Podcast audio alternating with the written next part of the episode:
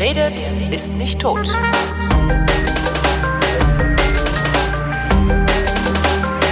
Willkommen zur 15. Ausgabe der Fotografie, worin Chris Marquardt mir das mit der Fotografie erklärt, weil der mehr davon versteht als ich. Hallo Chris. Hallo Holgi, das wollen wir noch mal sehen, ob das tatsächlich so stimmt. Naja. Lightroom. Ja, heute, heute Lightroom. Lightroom. Wir hatten das mehr, mehrfach angekündigt, heute tun wir es tatsächlich. Apropos angekündigt, wollen wir noch über einen Fototag reden? Ja, Damit wir natürlich. Die Ankündigungen durch. Obwohl, kann man das überhaupt noch ankündigen? Sind die, gibt's überhaupt noch Plätze? nee, es ist ausverkauft. Wir sind voll. Kann, Wir ich, haben mir, kann ich mir eine RX100 leisten? ähm, also äh, zu, zu gewissen Teilen ja. Also das ist tatsächlich, also ich habe jetzt hier keine Statistiken drüber, aber wir hatten ja diese ähm, drei, also eigentlich vier Preislevel Mhm. für den Schülerpreis, den äh, Oh Gott, wie haben wir den genannt? Ich Den. Holgi, Holgi kriegt die RX 100 Preis, den Chris kriegt dann sein Motu Preis Genau. äh, für ein neues Audiointerface und ähm, Den Ich bin stinkreich Preis oder und so. der ähnlich. Ich bin stinkreich Preis, der wurde tatsächlich nicht einmal bezahlt. Schade eigentlich, wir haben keine reichen Hörer. Dumm, ne? Das ist ärgerlich. So ist das halt. Aber die anderen äh, Preislevel tatsächlich, also obwohl es ja freiwillig war, tatsächlich so durch die Bank äh, alles wurde genommen. oh ja. Zu welchen Anteilen, wie gesagt, weiß ich jetzt nicht, aber es Meine- ist meine schon. nix. Nö, also wir, wir, du kannst auf, kannst auf jeden Fall auf eine gute Anzahlung für deine RX 100. Wunderbar. Ein Teil davon investiere ich einfach in Kaffee für alle. Ja, müssen wir mal schauen, wie wir das da machen. Ja, ja. Also vor Ort haben wir jetzt kein Catering dazu. Na, ich habe so eine es- Kapselkaffeemaschine, die bringe ich einfach mit und dann kann man ja einfach so einen Stapel Kapseln holen. Für 40 Leute. naja, wie, wie, wird jetzt. Meinst Dann bist du, dann bist du arm, dann kannst du keine RX 100 nicht mehr anzahlen. Nee. stimmt, ähm, ja. Hm. Wir müssen uns das, wir überlegen uns das mal, wie wir Verdammt, das ich machen. kaufe ein Glas löslichen Kaffee und einen Wasserkocher. So. Genau, jeder bringt was mit. Nee, 40 Leute müssen erstmal verpflegt werden. Also es gibt im Haus irgendwie einen Café und um die Ecke eh ganz viel und Mhm. so. Ähm, kriegen wir irgendwie hin. Also wir bringen auf jeden Fall ein paar Kisten Wasser und Zeug mit oder Jo. vielleicht auch ein paar Kisten Bier. Ähm, vielleicht müssen wir das mit dem Kaffee irgendwie anders regeln. Wissen wir noch nicht Wenn es genau. Bier gibt, gibt's halt keinen Kaffee. Ganz Genau. einfach, ratzfatz, bumm. So ungefähr. Das so ungefähr, genau. das spricht, das ist eher an anderen, anderen Seiten der Skala aufgehängt. Ähm, also es ist ausverkauft, tatsächlich ging relativ schnell. Wir haben, und das lief so, dass die Leute sich die Eintrittskarte quasi ähm, geschossen haben im Shop und dann eine, einen Hinweis bekommen haben, doch jetzt bitte das noch zu überweisen. Mhm.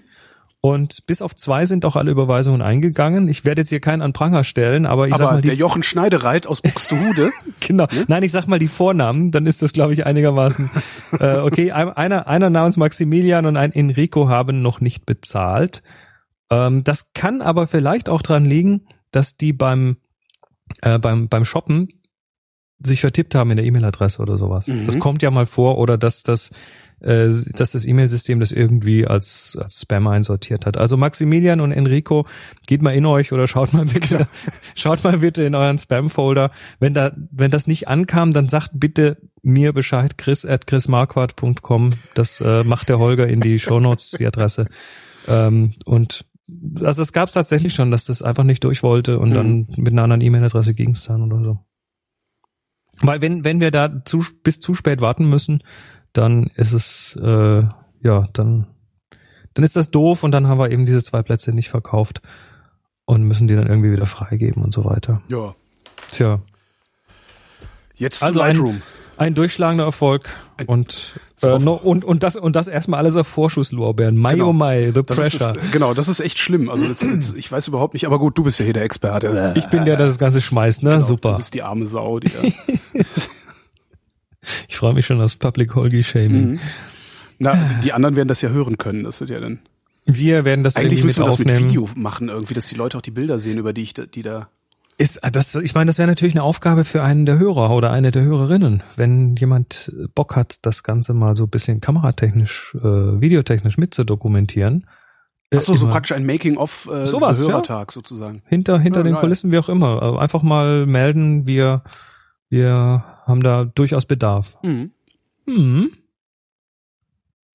Ja. Ja, gut. Was Lightroom. Noch? Lightroom, genau. Ich habe mich ja lange gedrückt von dem Thema, nicht weil ich es nicht äh, nicht können könnte, sondern Weil du es nicht wollen wolltest. so ungefähr, weil das Problem ist ja, also Lightroom ist ein Riesending, kann alles quasi, bis Mhm. auf Kaffee kochen kann das tatsächlich fast alles.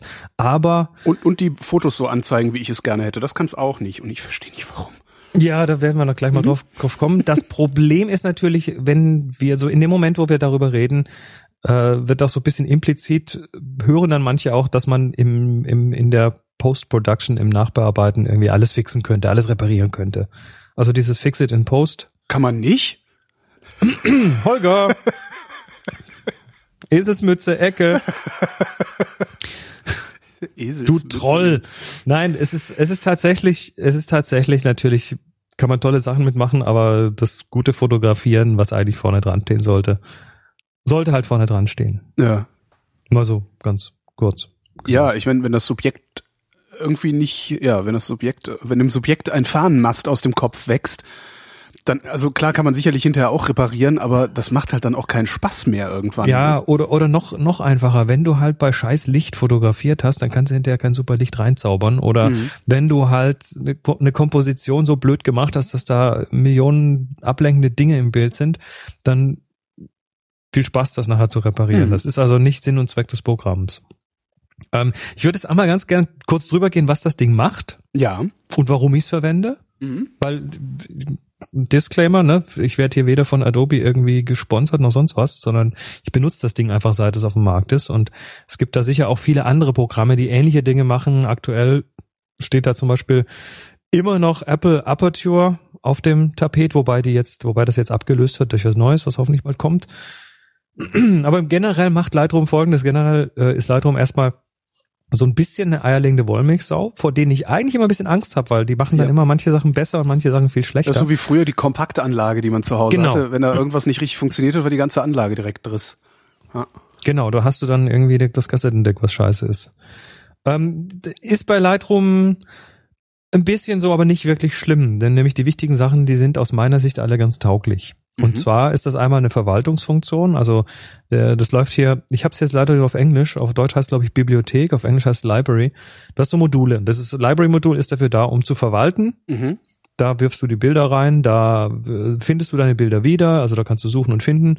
Da kannst du die Metadaten verwalten, also alles, was äh, zu den Bildern dazugehört, was nicht das Bild selber ist, also der Name des Bildes oder äh, die Pixelgrößen oder das Copyright oder was du möchtest. Mhm. Dort kannst du auch Bewertungen vergeben, also Sternchen eins bis fünf. Dort kannst du Flaggen dranhängen, äh, kannst noch Labels dranpacken, also alles in irgendeiner Form Kriterien, mit denen sich der Geek an sich wohlfühlt, weil das ist so, man kann dann richtig schön drüber suchen und sortieren und kategorisieren und, Und so sich weiter. drin verlieren. Kann man auch und lustige ja. Sachen in die EXIF-Daten schreiben. Das finde ich immer ganz toll für so die Leute, die dann irgendwie immer nachgucken, so was hat er, womit hat er das denn gemacht und was ist da für ein Datum und so. Genau. Wer das also Teile, doof. Teile davon Also- kannst du kannst du ändern. Die EXIF-Daten selber nur bedingt, weil EXIF ist das, was die Kamera vergibt. Mhm. Also da steht dann dran, wann es geschossen wurde und welche Größe und so weiter. Und das, was du vergeben kannst, das sind die sogenannten IPTC-Daten. Mhm. Aber äh, zeigt er dir alles an, kannst du in Lightroom dir alles Mhm. anzeigen lassen. Ähm, ich verwende Lightroom hauptsächlich, also ich hab's, ich habe früher so den Klassiker gehabt, den wahrscheinlich heute noch viele haben. Du hast irgendwie Ordner auf deiner Festplatte. Äh, wenn du dann einigermaßen ordentlich bist, dann hast du noch irgendwie für jedes Jahr einen Ordner und dann da zwölf Ordner für die Monate drin und dann in den Unterordnern wieder für jeden Event, den du fotografiert hast, vielleicht nochmal einen eigenen Ordner. Oder du hast einen Mac, der das genauso sortiert von, von, von Hause aus. Ja, wenn du das dann über die entsprechenden Tools importierst, das Ja, macht gut, so Lightroom für i- dich auch, iPhoto, ne? Mhm. zum Beispiel. Ähm, das heißt, ich hatte früher und ich, ich war ja, ich, vor, vor 2007 war ich eher auf, dem, auf Windows und bin da quasi so erzogen worden zum, zum Dateisystem äh, Ordnen von Dingen, also Ordner, Unterordner und so weiter. Mhm. Das ist dann schön und gut, wenn man genau weiß, was man sucht. Also wenn ich jetzt sage, oh Gott, ich möchte das Bild von der Party wiederfinden, das irgendwie, ich glaube, es war 2007. Äh, welchen Monat denn? Ah, vielleicht, ich glaube, im Mai oder im Juni war die. Mal gucken und dann suche ich da drin und dann finde ich das schon irgendwie. Aber das ist dann erstmal das einzige Kriterium, nach dem ich suchen kann. Mhm. Also in dem Fall eben die, die Ordnerstruktur nach Datum. Und das ist äh, vielleicht nicht ganz hilfreich, wenn ich dann mich im Jahr vertue oder im Monat und dann an der falschen Stelle suche. Und das kann ziemlich lang dauern. Und wenn ich jetzt hier in Lightroom mir anschaue, im Gegensatz dazu ist Lightroom ein Datenbank, bankbasiertes System. Du Mhm. hast eine eine äh, einen Ordner, in dem in Unterordnern irgendwo deine Fotos sind. Die können irgendwo auf der Festplatte sein. Und Lightroom hat dann den sogenannten Catalog oder Katalog, das ist die Datenbank. Und darin stehen dann alle diese EXIF-Daten, da drin stehen Schlüsselwörter, darin steht eben alles, was an Metadaten so drin ist. Und anhand dessen kannst du dann eben suchen. Also du würdest dann, statt hier irgendwie in Ordnern rumzuwühlen, könntest du relativ einfach äh, hier eingeben Party. Mhm. Wenn du die alle mit Party verschlagwortet hast natürlich, könntest du hier Party eingeben und ähm, dann noch irgendwie vielleicht ein Range von 2005 bis 2006 oder 2007 und dann siehst du erstmal alle Bilder, die die da geschossen sind und hast du die in der Übersicht und kannst dann halt relativ schnell das finden, was du suchst. Die Fotos kriege ich da rein, indem ich eine Kamera anschließe oder indem ich halt irgendwie aus dem Verzeichnis importiere. Was Genau. ich noch nicht rausgefunden habe, ist, wie ich einfach aus iPhoto importiere. Weil Hm. diese iPhoto Library, die da auf der Festplatte rumliegt, das ist ja irgendwie so ein Format, das nicht als Verzeichnis ak- akzeptiert wird von anderer Software. Mhm. Ja, also äh, folgendermaßen, ähm, jetzt müssen wir zwei Sachen unterscheiden. Die Bilder, die kriegst du da rein, weil in der iPhoto Library, das ist eine Datei erstmal, aber wenn du einen Rechtsklick drauf machst, dann kannst du diese Inhalte, das ist nämlich eigentlich so ein Paket. Genau. Und da kannst du reingucken und da sind auch die Bilder drin. Jo. Und die kannst du da natürlich irgendwie rausziehen. Ach so, so, du meinst äh, dann so einzeln, ja. Ich dachte, ich dachte, ich könnte das aus Lightroom Oder ordnerweise und so weiter. Da gibt es noch ähm, keinen, ja, da gibt es jetzt mittlerweile, gibt es, äh, nachdem äh, jetzt die Apple Fotos ab demnächst kommt, ähm, die dann iPhoto und Aperture ersetzen wird, Ja. gibt es dann auch von Adobe einen Importer, der das quasi rübernimmt, das Zeug aus dieser Mhm. Library. Ähm, das ist, glaube in der letzten äh, Lightroom-Version ist das, glaube ich, sogar schon drin, aber die habe ich noch nicht. Wenn ich das jetzt importiere, legt Lightroom die Bilder ja nochmal separat an. Ne? Das heißt, ich Muss er nicht. Ah, muss er nicht. Muss er nicht. Also Mhm. was Lightroom tun kann, ist beim Importieren. Äh, wenn du jetzt eine Speicherkarte in deinen Kartenleser schiebst oder so, ja, dann hast du nur die Möglichkeit zu kopieren. Mhm. Aber du hast auch die Möglichkeit, ähm, wenn das jetzt auf der lokalen Platte irgendwo liegt, zu verschieben oder einfach hinzuzufügen zum Katalog, ohne dass dann noch was Neues angelegt Mhm. wird. Dann bleiben die Bilder einfach äh, auf der Festplatte da in dem Ordner, wo sie vorher waren. Das kannst du, wenn du den Importdialog aufmachst, äh, ist oben drüber in der Mitte hast du vier so Optionen. Da kannst du einmal als DNG kopieren, ah, ja. wird also gleich eine, eine Ja. Konvertierung gemacht, oder kopieren oder moven oder hinzufügen. Was heißt DNG? Äh, DNG ist ein äh, Digital Negative, das ist ein äh, Ah, ja. Bildformat, was ein RAW, eine RAW-Datei ist, die angeblich mal äh, so offen hätte sein sollen, dass sie jeder Hersteller nutzt. Mhm. Aber die Hersteller haben so ihre eigene Secret Source und deshalb nutzt sie kaum jemand. Und das Format ist auch nicht ganz so offen, wie das immer gesagt wurde. Ist auch von Adobe. Mhm. Aber ist ganz praktisch ähm, oder kann ganz praktisch sein, wenn man ähm, wenn man zum Beispiel Bilder äh, in eine RAW-Umwandlung schmeißen will, die die nicht die aktuellen Kameramodelle unterstützt. Da gibt's also so DNG-Konverter und solche Mhm. Geschichten. Aber gut, ähm, Okay. wichtig ist aber zu zu verstehen, dass wenn du jetzt deine iPhoto-Bilder übernimmst, Ja, dann hast du in iPhoto ja deine Bearbeitungen. ja. Oder in Aperture oder sonst wo. Du hast Bearbeitungen und bei diesen Programmen, die arbeiten in der Regel mittlerweile alle nicht destruktiv. Das heißt, ah. du hast ein, ein, ein Grundbild, ein, ein, ein Quellbild Und quasi. einen Datensatz, der sagt, inwieweit das verändert ist. Und den kopiere ich nicht mit. Korrekt. Und dieser Ah. Datensatz, das ist quasi ein Kochrezept. Und dieses Kochrezept sagt dem Programm, jetzt musst du musst jetzt bei dem Bild so viel schärfen, so viel Helligkeit, dann musst du hier noch die Schatten anheben und dann musst du noch ein bisschen den Blaukanal verändern. Das ist aber nur wirklich so ein paar Kilobyte an Daten, wo quasi, das ist, letztendlich steckt da irgendwo eine XML-Datei dahinter. Mhm. Und ähm, das wird so erstmal nicht mitkopiert, beziehungsweise du musst dann, um diese Bearbeitungen mit, mit zu übernehmen oder zumindest das Ergebnis dieser Bearbeitungen mit zu übernehmen, musst du quasi deine Datei, ähm, wie heißt es auf Englisch so schön, flattenen, also ähm, flachrechnen. Du musst also diese, dieses Rezept da reinrechnen sozusagen und hast dann halt ein fertiges Ergebnis, das du aber nicht mehr dann beliebig ändern kannst. Mhm. Und bei diesem Importer von Aperture macht der genau das. Da geht der quasi her und übernimmt die, die Rohdateien und er übernimmt außerdem dann noch, wenn du willst, so eine gef- geflattende Version von den, mit den Bearbeitungen. Mhm. Aber du hast halt nicht mehr die Flexibilität. Weil, da das nicht destruktiv ist, äh, kannst du zum Beispiel, wenn du jetzt in Lightroom an irgendwelchen Dateien gearbeitet hast und du machst dann 20 Bearbeitungsschritte, Ja. hast du hinterher die komplette History über diese Bearbeitungsschritte. Mhm. Du kannst jeden Schritt zurückgehen. Du kannst 500 Schritte bearbeiten. Du kannst jeden einzelnen Schritt zurückgehen. Und diese Möglichkeit, die fehlt natürlich. Das heißt, ich sollte vorsichtig sein, wenn ich meine naja, wenn ich, wenn ich jetzt sage, okay, ich habe jetzt äh, sieben Jahre iPhoto und will jetzt endlich auf Lightroom umsteigen und da auch die ganze Verwaltung machen, kann es mir halt passieren, dass ich sieben Jahre Fotos ver verhunze. Also ich sag mal, wenn du diese sieben Jahre lang quasi schon an deinen Dateien geschraubt hast und du hast da Ergebnisse, dann wird sich an diesen Ergebnissen dadurch nichts ändern, weil die ja quasi flach gebügelt dann halt äh, importiert werden. Ach so, Moment, Ähm, das heißt, wenn du dir die Fähigkeit aber bewahren willst, bis äh, zum ersten Jetzt Schritt okay. zurückzugehen, dann hast du da ein Problem. okay, kapiert. Das heißt, ich sollte mir sicher sein, dass ich ähm, nicht wieder zurückgehen will. Okay. Hm? Genau. So, also das, das ist, ähm, das, wir sind aber schon ganz tief drin. Jetzt. Ja, ist, äh, Also nochmal zurück zur Verwaltung. Wir haben also das eine, äh, das eine Modul, das ist die Verwaltung oder die, die Bibliothek, in der machen wir eben wie gesagt Sternchen und Flaggen und Zeug. mhm.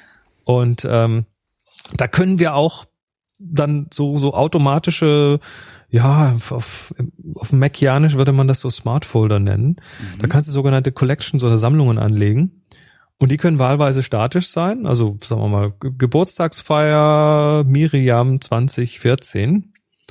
Und da schmeißt du dann einfach alle Bilder rein, die dazugehören. Oder du gehst tatsächlich her, nimm, nimmst du eine sogenannte Smart Collection und da äh, gibst du dann Kriterien dafür vor, was da, was da rein soll. Die werden dynamisch erzeugt. Das heißt, Mhm. da könntest du sagen, ich möchte gerne alle Bilder, die Geburtstag im, als Schlüsselwort haben und mindestens vier Sterne haben und wo Miriam drin steht. Ja. Und jetzt kannst du dir da deine, da über die Jahre dann alle Geburtstage von Miriam, wo die Bilder eine Mindestqualität haben, an, anzeigen lassen Mhm. zum Beispiel. Und es kann ganz praktisch sein, um dann damit zu arbeiten. So, das wäre mal so grundsätzlich äh, die kurze Erklärung, was dieses Bibliotheksmodul tut. Da ist noch viel mehr, aber das ist mal so die, die Hauptaufgabe, das Mhm. Verwalten und Wiederfinden. Hauptsächlich das Wiederfinden am Schluss. Ja. Wenn, ja, gut. Ja, äh, ja, wiederfinden ist halt, also das ist ja das größte Problem. Also ist zumindest mein größtes Problem. Ja, da gibt's dann auch Vorschläge für diverse Workflows und solche Sachen. Ähm, generell rate ich den Leuten immer dazu, sich dann schon irgendwie die, die, in- so eine Sammlung anzulegen für jeden Import. Also du kannst ja importieren und dann zeigt er dir auch erstmal nur die importierten Bilder an und dann markierst du die alle und dann legst du auf der linken Seite in dem linken Sidebar einfach eine neue Sammlung an. Dann schlägt er dir schon vor, die aktuell markierten Bilder da reinzuschmeißen Mhm. und dann tust du das und dann machst du dir vielleicht noch so ein paar so ein paar gruppierte Sammlungen. Dann kannst du also eine Gruppe Familie und eine Gruppe Arbeit und eine Gruppe was weiß ich Kundenprojekte und eine Gruppe Reisen oder sonst was anlegen, wo du die reinwirfst und dann hast du die da schon mal schön beieinander und kannst dann ganz bequem damit arbeiten. Weil so statisches Zeug, ne, was sich dann nicht automatisch dynamisch ändert, das ist ja für uns auch dann generell leichter zu erfassen. Mhm. Und so mache ich das auch. Und dann mache ich da wieder basierend auf diesen Sammlungen mache ich dann so so Smart-Sammlungen, wo ich mir dann alle mit drei, vier, fünf Sternen und so weiter anzeigen lasse, damit ich dann irgendwie so ein bisschen bisschen auch mal auf die Schnelle zum Beispiel Bilder rausziehen kann. Was weiß ich, letzte Reise äh, und alle alle besten Bilder der letzten Reise anzeigen. Da muss ich nicht lang suchen, das ist ein Knopfdruck. Mhm. So, das ist das Bibliotheksmodul. Und dann gibt es das Entwicklungsmodul. Oder auf Englisch Develop Module. Mhm. Das ist zuständig, ja, wie der Name sagt, um Bilder zu entwickeln. Also entwickeln heißt im digitalen Umfeld, ähm, heißt mehrere Dinge. Zum ersten, zum einen haben wir ein RAW. Foto in der Regel, was da drunter liegt. Davon gehen wir jetzt erstmal aus, ne? Also das Ja, Lightroom kann auch JPEG und so, aber du bist mit RAW einfach erstmal besser bedient, Ja, hast JPEG mehr ist halt- Möglichkeiten. mit immer ein bisschen grützig schon, ne? Ja, da ist halt alles. JPEG ist im Prinzip da, wo das alles schon reingebacken ist, was Ja. du an Entscheidungen vielleicht treffen möchtest. Gut, also da, da geht quasi dann, da passiert diese RAW-Umwandlung und dann hast du eben Möglichkeiten, diese RAW-Umwandlung zu beeinflussen. Also relativ simpel, was man so kennt, äh, sind erstmal die Standardgeschichten, nämlich die Helligkeit und äh, dann möglicherweise, warte mal, ich muss das hier umstellen, ähm, Aufhellen der Schatten, äh, Schwarzpunkt setzen, Kontrast, äh, Farbtemperatur, Klarheit, Farbsättigung. Das sind so die üblichen Dinge, die man da erstmal pro Bild einfach global verändern kann. Mhm.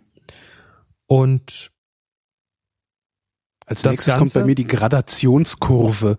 ja, die Und brauchst ich du nicht. habe wirklich nicht die leiseste Ahnung, was das sein könnte. Wenn du die nicht sehen willst, dann mach doch mal auf den Titel Gradationskurve in diesem rechten Tab einen Rechtsklick. Auf den Titel einen Rechtsklick. Warte. Eh, Nee. Ah, jetzt. Da Ah, du eine Liste oh. mit Häkchen. Gradationskurve weg. mach das Häkchen weg und dann Yay. brauchst du das nie wieder sehen. Ah, super. Das ist Aufräumen.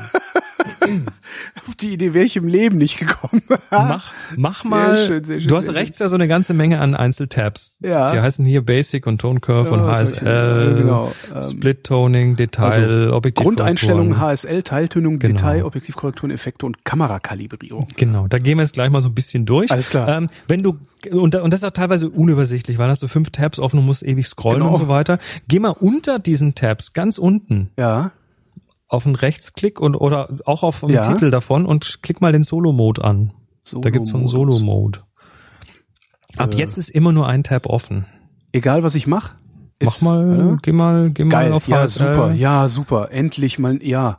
Da räumt er hinter sich auf. Warum hat mir das niemand gesagt?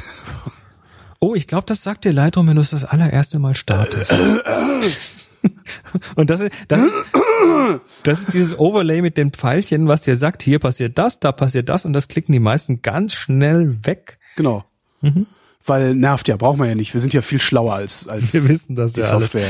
Äh, Naja gut, wenn die, Soft wenn die Software noch schlauer wäre, würde würd, würd sie dir das nicht erklären müssen. Aber gut. Ja. So, also von oben nach unten. Das mit der Gradationskurve, wer sich mit Photoshop tief auskennt, wird sich darüber freuen. Damit kannst du die Kontrastkurve übers Bild einstellen. Ähm, wollen wir jetzt nicht im Detail drauf eingehen. Nur, nur eines rechts unten in diesem Gradationskurven-Dialog. Da gibt es so ein kleines Icon und da kann man umstellen zwischen dem, ich nenne es immer geführten Modus und dem Erwachsenenmodus. Äh, Nochmal, unten. Unten rechts. In diesem, Ach so, ich muss den. Nee. muss wieder anschalten. Was muss, Moment, wo war ich jetzt? Äh, ich hab- Gradationskurve. Gradationskurve. Wo ist sie? Ach so, ja genau, ich muss wieder anschalten. So. Gradationskurve, unten rechts, kleines Icon, ja. Genau, da verschwinden so diese vier Regler und jetzt kannst du in dieser Gradationskurve wie ein Berserker rumwursteln und kannst du irgendwie solarisierte Bilder machen und allen Scheiß. Aber das ist, Aber, aber was macht es? Also was macht es technisch oder inhaltlich oder wie man es nennen mag? lass mich erklären. Let me explain. Ähm, du hast eine X- und eine Y-Achse. Ja. So, jetzt schauen wir uns mal, Moment, ich muss ja auf den Erwachsenenmodus umschalten. Also der, der Ich weiß, was ich tu Modus. Ja. Ähm, du hast auf der X-Achse, also auf der von auf der horizontalen Achse, die Helligkeiten im Bild von schwarz nach weiß, von links nach rechts. Ja. Und du hast, also von dem ursprünglichen Bild. Mhm. Und du hast auf der Y-Achse, also auf der vertikalen Achse, von unten nach oben, schwarz nach weiß, die Helligkeiten des resultierenden Bildes. Also von unten nach oben quasi den Input. Was? Ja, ich, das ist, ich sag ja, das ist eigentlich, das ist, das ist für die richtigen Geeks, aber es ist ein total, total cooles Tool, wenn man es mal beherrscht. Ja, aber also ich mache damit hell Pass auf, oder ich- dunkel, aber ich hab noch, ich verstehe halt noch nicht so genau, wie ich da und was, aber ich verstehe halt alles nicht. So, soll ich dir fünf Minuten Gradationskurven? Mach mal. Ja, mach mal. Das ist- fünf ja, Minuten genau. Unterricht, gut, machen wir doch mal. Also, du hast jetzt mal, nimm mal irgendein Bild Ja, habe ich. vor dir. Übrigens, äh, übrigens sollte das jemand jetzt mal hier mitmachen wollen. Dieses Lightroom ähm, kriegt man zumindest für 30 Tage gratis, so als Ah, cool. Einstiegsdroge. Der erste Schuss kostet nix. Mhm. Also wer sich das mal angucken möchte, kann das gerne tun und hinterher halt wieder wegwerfen oder dann doch irgendwie den Sprung ins Wasser machen. Es ist das einzige oder eins der wenigen Produkte von Adobe, was man noch nicht über diese Creative Cloud haben muss. Mhm. Also man kann sich das noch irgendwie in der Kiste kaufen, so in der, in der Schachtel. Und ähm, mal schauen, wie lange das noch hält. ja, die alten Versionen werden ja hoffentlich weiter funktionieren, oder? Ja, ich meine, bis halt dann irgendwann mal dann nach Jahren ein Betriebssystem-Update kommt, mit dem die alte Version nicht mehr läuft. Ne? Ja. Dann, Ja, dann Nur müssen wir uns irgendeine Alternative suchen. Alter. ja, aber bis dahin, ich, ich, also ich finde es immer noch klasse. Mhm. Gut, also Gradationskurve. Nochmal, äh, du hast irgendein Bild vor dir, was jetzt nicht besonders überunterbelichtet ist. Mhm. So, jetzt schalt mal diese Gradationskurve in den. Ah, nee, gehen wir gleich in den Erwachsenenmodus. Also rechts unten klicken, Genau, dass mit, dann diese äh, vier. Regler weg sind. So, Ach so, weg sind. Okay. Weg dass sie sind. weg sind. Ja. So, jetzt hast du also hier so eine di- diagonale Linie. Und jetzt wird, wie gesagt, von links nach rechts ist alles, was das ursprüngliche Bild an Helligkeiten hat. Ja. Und von links unten nach links oben ist alles, was dann das resultierende Bild hat. Diese diagonale Linie sagt dir quasi, dass jeder, jeder Helligkeitswert auf den gleichen Helligkeitswert abgebildet wird. Ja. Also mittlere Helligkeit wird zu mittleren Helligkeit. Dreiviertel Helligkeit wird zu Dreiviertel und so weiter. Mhm. So, jetzt greifst du mal einfach in diese Kurve in die Mitte rein. Ja. Dann kommt so ein Kreuzchen und dann wird ein Punkt erzeugt und jetzt ziehst du den mal senkrecht nach oben, so ein kleines bisschen. Ja. Dann wird's, wird's Bild heller. Ja. Was da passiert ist, jetzt wird ähm, die mittlere Helligkeit nach etwas heller abgebildet, Mhm. aber schwarz wird immer noch nach schwarz und weiß wird immer noch nach weiß abgebildet. Aha. Soweit klar? Ja, ich glaube ja. So, jetzt nehmen wir mal dieses Pünktchen, was du da, also den Anfasser, den du da nimmst, den ziehst du jetzt mal nach rechts und also auf drei Viertel nach rechts und ein bisschen über drei Viertel nach oben. Ein bisschen über drei Viertel nach oben. Jetzt sieht es wieder aus wie vorher. Genau, sieht ungefähr so aus wie vorher, nur dass der Punkt jetzt weiter oben ist. Und jetzt erzeugen wir einen zweiten Punkt, der Ah, oh, wie? Einfach auch wieder auf eine andere Stelle so, der Kurve Ja. und zwar bei ein Viertel. Bei ein, Also von links nach rechts bei ein Viertel Ja. greifen, runterziehen auf etwas weniger als ein Viertel. ja. Wir machen jetzt eine sogenannte S-Kurve. Ja. Du hast jetzt so ein leichtes S. Mhm. Dieses leichte S macht jetzt, was macht das? Das macht.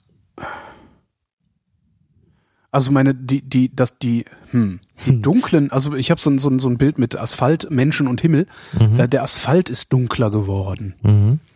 Diese S-Kurve macht jetzt folgendes. Wenn du also auf der waagerechten, eh, auf der waagerechten Achse die Input und auf der senkrechten Achse die Output-Werte hast, dann werden jetzt die hellen Werte alle ein bisschen heller Ja, angezeigt und die dunklen Werte alle ein bisschen dunkler. ja. Dadurch wird's kontrastreicher. Und das ist eine Kontraststeigerung. S-Kurve ist eine Kontraststeigerung. Aber warum klicke ich da nicht einfach auf mehr Kontrast? weil du jetzt mit diesem Gradationskurventool ganz, also wenn du mehr Kontrast klickst, dann wird das halt symmetrisch gemacht. Ja. Das heißt, die hellen Teile werden heller gemacht, die dunklen werden dunkler gemacht. Wenn du das über die Kontrastkurve machst, dann hast du eben den Einfluss zu sagen, ich will die hellen Teile heller, aber die dunklen nicht dunkler. Du kannst plötzlich asymmetrisch arbeiten. Mhm. Oder ich möchte die Mitten etwas höher ziehen. Also in dem Fall nimmst du einfach in der Mitte noch einen Anfasser, ziehst den hoch, Ah. sagst die, die Tiefen lasse ich und dann hast du plötzlich eine Kurve, die nur noch so ein eiriges S ist oder gar keins mehr. Du kannst also quasi jeden Teil, jeden Bereich dieses Bildes kannst du unabhängig vom Rest beeinflussen oder einigermaßen unabhängig vom Rest beeinflussen. Das ist ein sehr, sehr, äh, sehr, sehr kraftvolles Tool, mit dem man unglaublich viel tolle Sachen machen kann.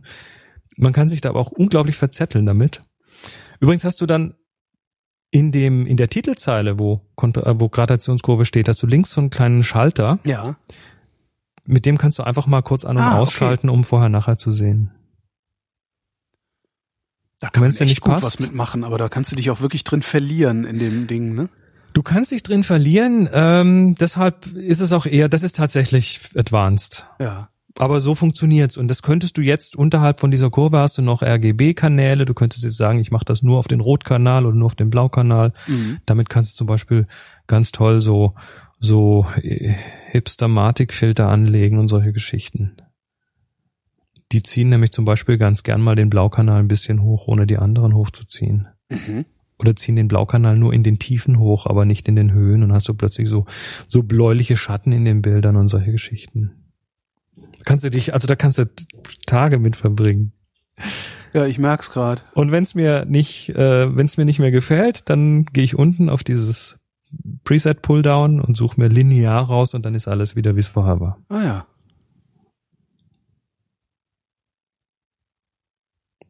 Wieder was gelernt. Ich, äh, ja, ich muss jetzt aufpassen, dass ich nicht die ganze Zeit damit rumspiele.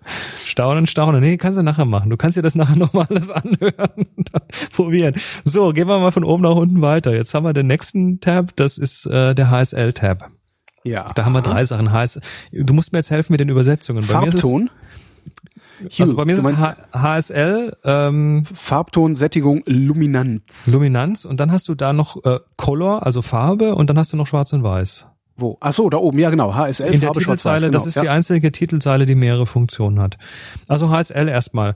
Ähm, H ist äh, Hue ist Farbton, das heißt, damit kannst du tatsächlich im Bild global einzelne Farbtöne ändern. Also Ja. wenn du was Rotes im Bild hast und du ziehst mal an dem an dem Rotregler, dann wird das Rot sich im Farbton ändern und zwar Ja. über das ganze Bild verteilt.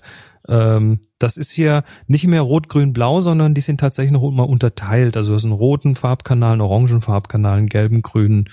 Was heißt das hier? Aqua, Blau, Violett. Aquamarin, Magenta. Lila, genau, Magenta. Hm.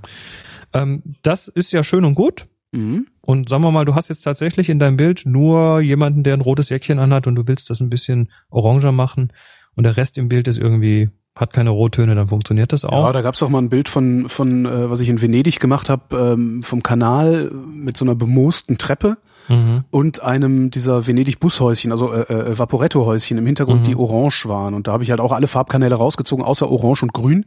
Das ist ein, ein, Das ein Color Key Bild im- gemacht. Color Key nennt sich das, okay. Color Im Grunde ein Key. Schwarz-Weiß-Foto äh, mit, ja, wo, wo zwei Farben Mhm. doch noch drin waren. Ja.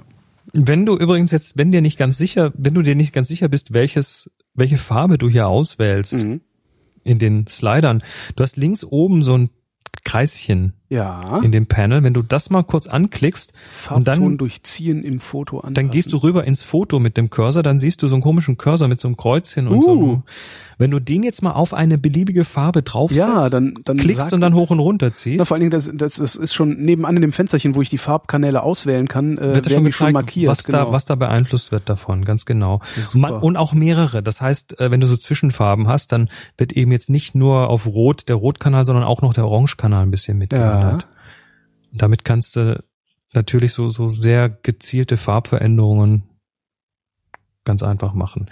Das ist der Farbton. Jetzt gehen wir mal auf die Sättigung.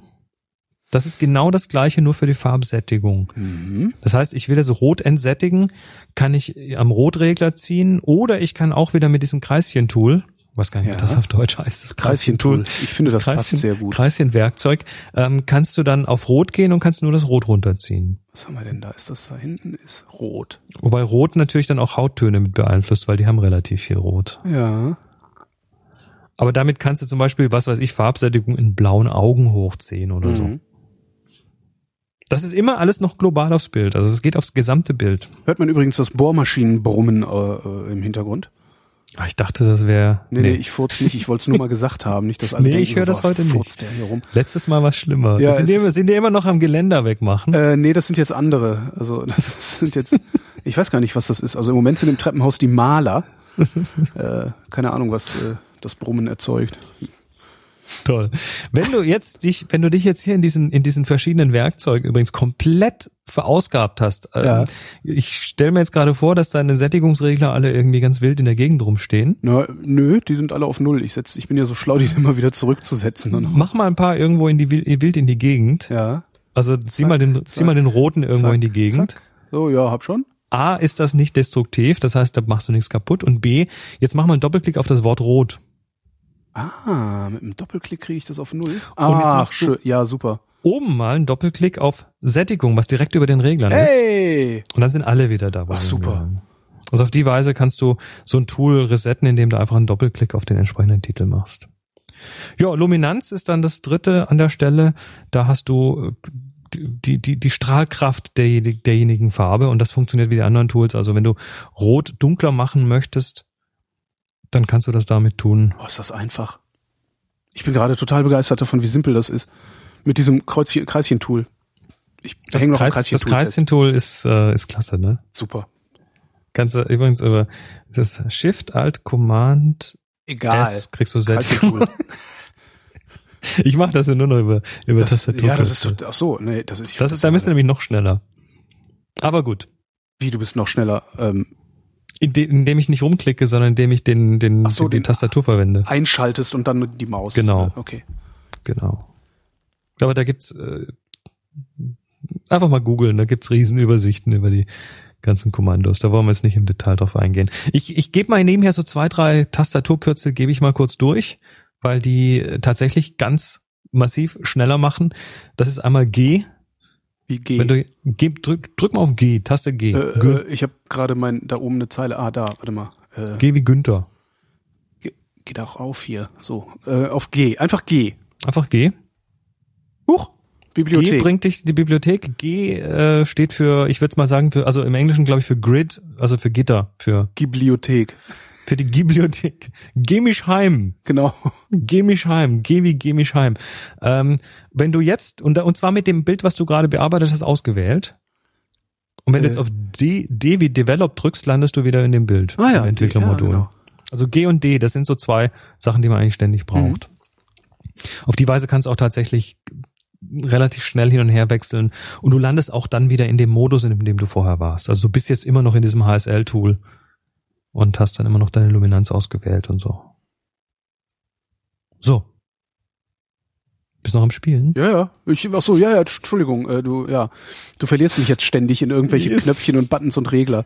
Das, das war, ich wusste, dass das, dass das in Tränen enden wird. Ähm, gehen, wir, gehen wir mal in der rechten, in dem rechten Sidebar einfach mal von oben nach unten weiter. Jo. Das nächste, was ich habe, ist Split Toning. Teiltonung heißt es. hier. Teiltonung. Das ist auch total intuitiv. Das ist ein Begriff, der kommt aus der Dunkelkammer. Mhm. Stell dir vor, du belichtest ein Schwarz-Weiß-Foto auf ein Papier. Mhm. Dann hast du ja zwei Komponenten, die dieses Bild ausmachen. Einmal das, die weiße Komponente, nämlich das Papier. Und das andere ist die schwarze Komponente, das sind diese Silberkristalle. Soweit klar. Oder? Silberes, ja. Mhm. Also du, du bist immer noch im Spielen. Ja, ja, ich, Entschuldigung. Ja, ich. Batz, äh, batz, batz auf die Finger. Quatsch. Ja, Sekunde. Ich, ja, ich bin sofort fertig. Wir machen, wir machen, wir machen jetzt hier die Teiltonung, Holger. Ja. Ordnungsruf. Mann. Okay, ich bin, ja, Teiltonung. Gut, Teiltonung ist also, äh, zu, hast du überhaupt gehört, was ich gesagt habe? Du hast die schwarzen und die silbernen, hast du Papierchen, hast du. Genau, also das Also- Papier, das Papier ist das, was im Bild hell ist, auf dem gedruckten Bild und das, Ja. äh, die Tinte oder das Silberkristalle und so sind das, was sind die Sachen, die schwarz sind. Und du hast jetzt im traditionellen Dunkelkammerbetrieb hast du die Wahl, ähm, diese schwarzen und weißen Töne kühler oder wärmer zu machen. Und zwar ganz einfach, indem du für die für die hellen Bereiche des Bildes, indem du einfach auf ein entsprechend gefärbtes Papier druckst. Mhm. Also hast ein, ein, ein warm weißes Papier, also ein Papier mit einem leichten Gelbton und dann hast du eben so eine warme, warm, warm, warme Töne in den Höhen oder du hast ein kühles Papier mit einem leichten Blauton und dann hast du Ah. plötzlich kühle Höhen. Ich stelle also ein, im Grunde stelle ich ein, was, welche Farbe das Papier hat, auf das ich den Abzug hinterher mache, sozusagen. Und zwar bei den, bei den, bei den äh, Highlights. Hier. Ja, Lichter. Lichter Bei den das. Lichtern, genau. Bei den Lichtern stellst du quasi ein, welche Farbe das Papier hat.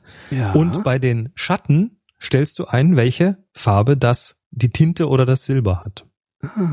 Das geht, also ursprünglich kennt man das aus dem Schwarz-Weiß-Betrieb. Damit kann man Bildern eben äh, zum Beispiel kühle Schatten und warme Lichter geben. Das Mhm. macht was Schönes. Kannst natürlich auch ganz wilde Sachen machen, rote Schatten und blaue oder grüne Lichter oder so. Mhm. Ähm, und das kannst du hier nachbilden. Und zwar, indem du einfach mal den Farbton einstellst und die Sättigung dieses Farbtons ähm, für für die Lichter und für die Schatten separat und dann hast du zwischendrin noch so einen Balanceregler, wo du dann sagen kannst, äh, welcher Anteil von den Höhen, wie stark der Höhenanteil und wie stark der Schattenanteil sein soll. Mein Gott, kann man damit hässliche Farben machen? Kann man, kann man auch ganz tolle Sachen machen. Das sagst du jetzt. Also äh, ist zum Beispiel interessant, wenn du zwar äh, am Bild irgendwie, sagen wir mal, du willst einen Weißabgleich machen, Mhm. aber der Weißabgleich, den du auf warm stellst, der würde dann das komplette Bild, also die Höhen und die Tiefen warm machen. Du willst jetzt aber nur die Höhen wärmer machen, Mhm. dann könntest Die Höhen hier, sind immer die hellen Anteile. die hellen ne? Teile, Mhm. Entschuldigung, ich sage Ja, Highlights. ich frage nur, ja. Höhen, Tiefen, also hoch ist hell, tief ist dunkel. Mhm. Äh, dann stellst du dir einfach ähm, ein bisschen mehr einen leichten Rot-Gelb-Anteil äh, in die Höhen mit rein bei einem Farbfoto, aber der Tiefenanteil bleibt entsprechend. Oder kannst da tatsächlich den Tiefenanteil noch ein bisschen abkühlen. Das gibt Mhm. dann wieder einen interessanten Effekt. Also auch da kann man so, so ein bisschen so eine Hips- Hipstermatik, Instagram-Anmutung hinbekommen. Übrigens, kurzer Exkurs auf die linke Seite deines Bildschirms. je. Wir sind jetzt im rechten Sidebar. Ja. Der linke Sidebar, der enthält, der enthält neben der History, also die Geschichte der einzelnen Schritte, die du gemacht hast, Protokoll Bild auf Deutsch übrigens. heißt Protokoll, enthält auch eine Abteilung Schnappschüsse. Was? Wo? Ah, da, ja. Hm? Wenn du da auf das kleine Plus daneben klickst, dann kannst du da äh, einen sogenannten so. Snapshot benennen. Das heißt, er speichert einfach mal zwischen, alle Werte werden zwischengespeichert. Ja. Und wenn du jetzt eine halbe Stunde an dem Bild weiter bearbeitest und merkst, ich habe nur Kacke produziert, Dann Wie es so du- üblich ist. Ja. dann kannst du mit einem Mausklick auf den vorherigen Stand oder auf entweder in der im Protokoll äh, die letzten 100 Schritte irgendwie zurückgehen oder du Mhm. hast dir einen Schnappschuss gemacht und kannst auf den zurückgehen. Mhm. So kannst du also quasi vom gleichen Bild innerhalb des Bildes mehrere Versionen haben. Mhm. Und dann gibt es oben drüber die auf Englisch heißen Vorgaben. sie Presets. Also Presets, ja. du könntest jetzt aus dem, was du da jetzt dir zusammengebastelt hast in puncto Split-Toning und HSL und Gradationskurven Ah. und den ganzen Quatsch, könntest du dir jetzt ein eigenes Preset bauen. Wenn du da mal auf, Weil ich immer eine Vignette in einer ganz bestimmten Art um Fotos von meiner Freundin drumrum mache. und weil Beispiel. du immer die, die tiefen Töne kühler und die warmen Töne wärmer, Ja, äh, die ja, hellen ja. Töne wärmer machen möchtest Verstehe. und kannst dann jetzt kommt so ein kleiner Dialog mit ganz vielen Kästchen Ja. Und jetzt kannst du dir auswählen, welche Teile deiner Bearbeitung du jetzt in ein neues Preset gießen möchtest. Aber wie kriege ich das wieder weg? Wie, wie du das wegkriegst. Na, ich habe da jetzt so ein Preset mir angeklickt. Hast du dir eins gebaut? Nö, nur angeklickt. Ach so, dann geh mal in dein Protokoll. Ach so, ja klar. Protokoll. Eins zurück. Einfach eins zurück. Zack. Du zack. sollst kein Preset anklicken, du sollst bei, neben dem Preset aufs kleine Plus klicken. Okay, dann klicke ich aufs kleine Plus. Mhm. Und jetzt kannst du dir Gute aussuchen, welche Teile davon du gerade ver verändert hast und welche du da reintun möchtest Ja. in dieses Preset. Kannst dem Ganzen noch einen Namen geben, kannst es noch in einen Ordner packen. Ja, und dann kannst du in Zukunft mit einem Klick diese zwölf Bearbeitungsschritte, die du gerade gemacht hast, auf das Bild anwenden. Mhm.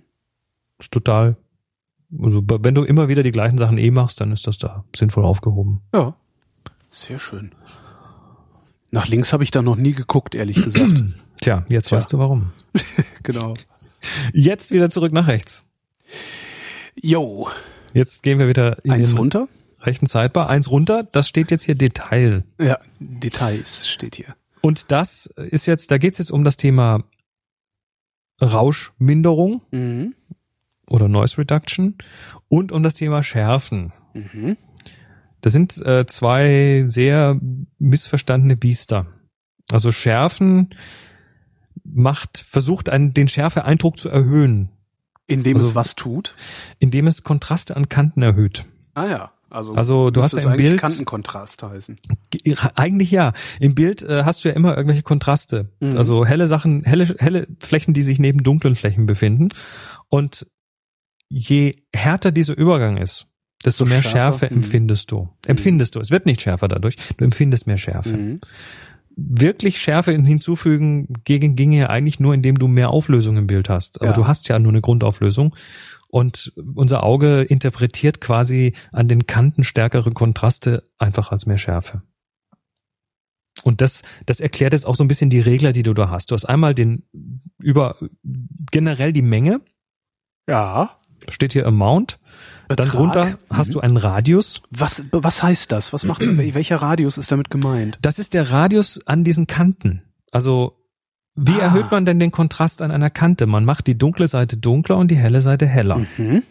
Und der Radius bestimmt jetzt, wie weit ins Dunkle hinein dunkler gemacht wird und wie weit ins Helle hinein heller gemacht wird. Jetzt muss ich mir mal gerade ein kontrastreiches Bild rauskramen hier. Du kannst auch ein beliebiges Bild nehmen und einfach mal die Kante angucken. Äh, Also Kanten zwischen hell und dunkel. Ähm, bevor du das jetzt tust, ja. mach mal ein kleines, mach mal ein kleines Experimentchen. Setz mal diese ähm, Regler zurück auf Standard, indem Ja. du oben auf das Schärfen, Schärfen klickst. Doppelklicks habe ich schon rausgefunden. So. Jetzt ist der, der, der, der Betragregler ist jetzt ganz links. Mhm. Jetzt drück mal die Alt-Taste. Äh, die Alt-Taste, das ist Und die haltet die gedrückt. Ja, oh, zurücks Schärfen und zurücks Rauschreduzierung. So, und jetzt ziehst du mal an diesem Betragsregler. Den ziehst du einfach mal nach rechts. Während ich das gedrückt halte? Wenn du es gedrückt hältst, dann siehst du so eine, so eine schwarz-weiße Repräsentation von ja. deinem Bild. Das ist einfach, damit du es ein bisschen besser einschätzen kannst, weil Ah. Farbe einen da durcheinander bringt. Immer noch die Alt-Taste gedrückt lassen. Ja. Jetzt ziehst du mal am Radiusregler. Ah. Und jetzt siehst du nur die Kanten Ja. und wie stark und wie viel der, wie viel der Algorithmus von diesen Kanten sieht. Sehr gut. Jetzt ziehst du wieder noch, immer noch bei gedrückter, also stell das irgendwo mal hin. Mhm. Ne? So. Jetzt ziehst du mal an diesem Detailregler, auch mit gedrückter Alt-Taste, Ah. und da siehst du, wie viel Detail dem Bild quasi künstlich hinzugefügt wird. Ach, wie viel dem hinzugefügt wird. Ich dachte, wie viel, wie viel Detail da ist. Oder wie viel Oder- Detail noch drin bleiben darf. Aha. Auch das stellst du mal irgendwo hin. Ja. So, und jetzt kommen wir zum letzten Regler, das ist diese Maskierung. Da. Und was diese Maskierung tut, ist, sie schaut sich an, wo sind Kontrastkanten Ja. und legt eine Maske so drüber, dass nur die Kanten geschärft werden, aber die Flächen nicht. mhm. Das siehst du, wenn du es mal in der Maskierung drehst, auch mit gedrückter Alt-Taste. Ja, das sieht so ein bisschen, so, so ein bisschen Sieht ein bisschen gruselig so aus, genau. Röntgenbild, äh, irgendwie sieht das aus. aber je weiter du das nach rechts zieht, desto mehr äh, konzentriert er sich nur noch auf die Kanten. Da, wo du jetzt weiß siehst, Ja. da wird geschärft. Da, wo du schwarz siehst, wird nicht geschärft. okay. Das heißt, damit kannst du verhindern, dass zum Beispiel äh, die Poren in der Haut geschärft werden und damit einfach nicht hübsch aussehen manchmal, Mhm. Aber trotzdem noch an der Kante von der Nase und von den Augen irgendwie geschärft wird. Mhm. Die sind alle sehr umfangreich, du kannst total viel damit machen, aber Vorsicht, du kannst auch total viel damit kaputt machen. Also Ja. ich schärfe ganz wenig bei meinen digitalen Bildern. Ich tue es einfach nicht wirklich. Und äh, da gibt's da gibt's verschiedene Schulen, die sagen, ja, man muss schärfen, man muss nicht. Ja, gut. Ja, der, der Grund, der Grund, warum du ein bisschen schärfen musst, manchmal liegt so ein bisschen an der in der Arbeitsweise von der digitalen Kamera, Mhm. weil das Bild Also ich habe auch, also Schärfe ist eigentlich was, was ich recht häufig benutze, insbesondere wenn ich auf dem iPhone mal irgendwas gemacht habe. Ja vielleicht so. vielleicht solltest du da mal an, dir den Lokalkontrast anschauen. Aber den kann ich auf dem iPhone direkt, also es gibt, du hast, ich weiß gar nicht, ich glaube, es ist die äh, Instagram-App, die ähm, ein paar ganz nette Funktionen hat. Die hat halt einen, einen Punkt, der heißt Schärfen Ja. und den benutze ich doch dann immer mal so ein paar Prozent. Um es Schärfen- ein bisschen knackiger zu kriegen irgendwie. Das Problem ist, du hast dann halt ein Default, also was, du hast halt einfach mal einen Ja. Wert für Schärfen, aber da kannst du keinen Radius einstellen oder richtig, keine ja. Maskierung. Und ähm, manche, manche von diesen Algorithmen, also wenn du dir zum Beispiel in den in den Standards oben diese, diese diesen Klarheitregler anschaust, der macht im Prinzip auch nur eine Schärfung, Ja, aber mit einem sehr großen Radius. okay, Und das gibt dem Bild dann so eine Crispheit, genau. ohne die Kanten so übel zu betonen.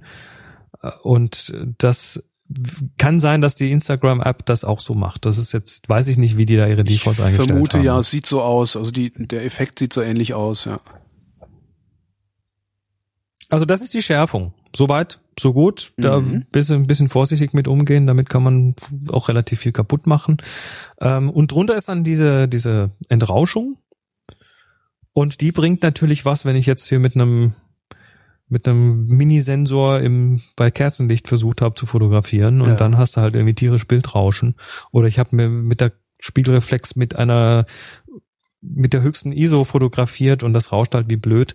Äh, da kann man so ein bisschen das Rauschen entfernen und zwar zweierlei, einmal das Farbrauschen und einmal das Helligkeitsrauschen. Also Farbrauschen, das ist du hast ja auf dem Sensor hast du ja so rote, grüne und blaue Pixel Mhm. und das heißt, du hast so drei unterschiedliche Farbkanäle und die rauschen auch ein bisschen unterschiedlich. Und das Farbrauschen äußert sich dann darin, dass eben an manchen Stellen plötzlich ein blaues Pixel vorsticht und auf der anderen Seite ein rotes Pixel ein bisschen vorsticht. Und Mhm. dann hast du so, so komische Farbschmiere im Bild. Und das kannst du mit dem Farbrauschenregler, kannst du das in den Griff bekommen. Und der steht bei mir auch fast immer so irgendwo bei 20, 30 Prozent. Mhm. Alles andere im, in den Details, äh, Details und so weiter bleiben so, wie sie standardmäßig sind. Das ist nur so, ein, so, ein, so, ein, so, ein, so eine Hausnummer. Ja. Das funktioniert Das ganz steht doch gut. sowieso bei 25 Prozent bei mir. Ist, glaube ich, standardmäßig Ja, genau. so. Und die äh, Luminanz, äh, die Rum- Lumin- Luminanz-Rauschreduzierung, Ähm, die benutze ich ab und zu, aber tatsächlich nur, wenn es wirklich nötig ist. Also Mhm. wenn ich sage, oh, das stört mich jetzt tatsächlich und mich stört nicht viel Rauschen. Also Rauschen ist für mich eher so, ja, Teil des Bildes, Mhm. fällt eh nicht auf. Ähm, da bin ich immer relativ vorsichtig, weil was da passiert ist, du verlierst auch relativ schnell Details in Bildern. Also hast du irgendjemanden mit, was weiß ich, ein Mensch mit Bart und dann verlierst du plötzlich Details in den Barthaaren, Ja. dann sind die nicht mehr so crisp wie vorher. Das passiert, wenn du versuchst, dieses äh, Rauschen rauszurechnen. Ja, ich habe da gerade rumgespielt mit einem Foto, das ich vom Mond gemacht habe bei Tageslicht. Ähm, und da siehst sind halt auch die, die Krater weg. Genau, das ist also, da musst du tatsächlich extrem vorsichtig sein. Ähm, da bin ich übrigens, das, das funktioniert übrigens auch wieder mit gedrückter Alt-Taste. Auch da siehst du ähm, so ein paar Sachen, die sich dann ändern. Also wenn du den D- Detailregler ziehst zum Beispiel, dann siehst du, dass er versucht dann doch noch Detail über zu behalten.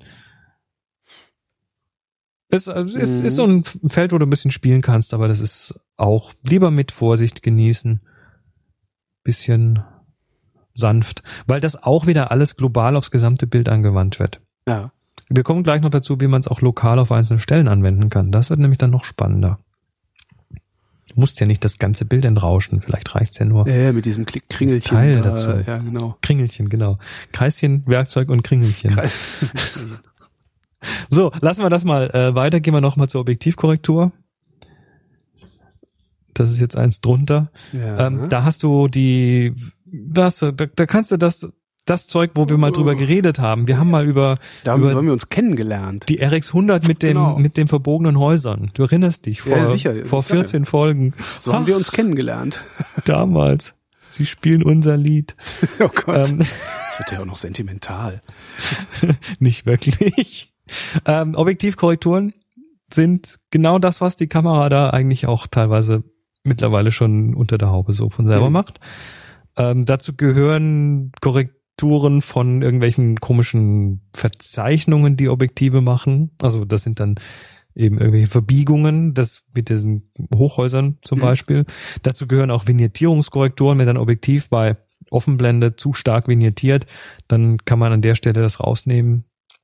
Ähm, ja, das sind mal so die wichtigen Dinge.